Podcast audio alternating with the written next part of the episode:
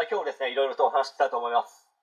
で今回はですね、勉強苦手な子はまともな勉強方法をやっても結局続かないですよという話に関して、まあ、ちょっと話していきたいと思います。まともな勉強方法といえば、従来通りの学校の先生が教科書に書いてあることを、いちいち黒板に書いて、教科書に書いてあるのにこれもまた、いちいちノートに書き、人によってはですね、ご丁寧に色鉛筆、カラーペンなどを使い、綺麗にノートにまとめるといいですね、流れ作業などまだいくつかあると思いますけど、まあ、勉強できない子がこんな勉強方法で成績上がったら、まあ、ミラクルですよね。まあ、これは自分も実際にやっていましたね。ご丁寧に歴史の教科書をノートに丸写ししていました。そして、ゆっくり丁寧に書いていた記憶がありますね。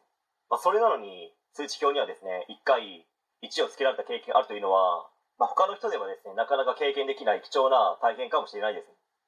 まあ、勉強できる子はですね、勉強が習慣化されていて、もはや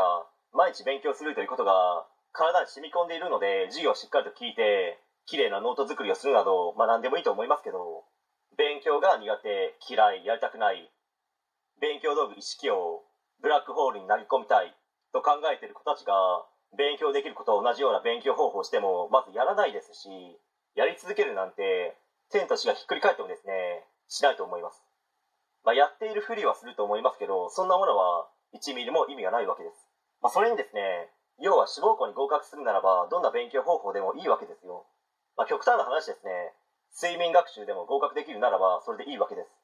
まあ、少し話は変わりまして、家電などを買っても従来通りの勉強してきた人たちの多くは、まずは説明書を読んで操作方法を覚えてとか、まあ、全員ではないと思いますけど、まあ、それなりにはいるのかと思います。でも例えばですね、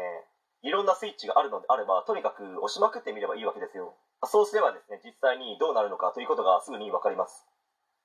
まあ、しかしですね、そんなやり方ではダメだと思う人がいるのであれば、まあ、申し訳ないですけど、頭が少々硬いのではないかと思います。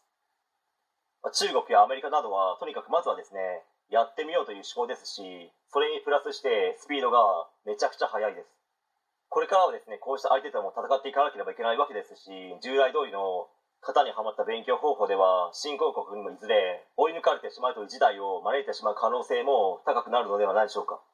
まあ、なので、勉強が苦手、嫌い、やりたくない子たちに関しては、まあ、続かない学校の勉強なんてさせるよりもですね、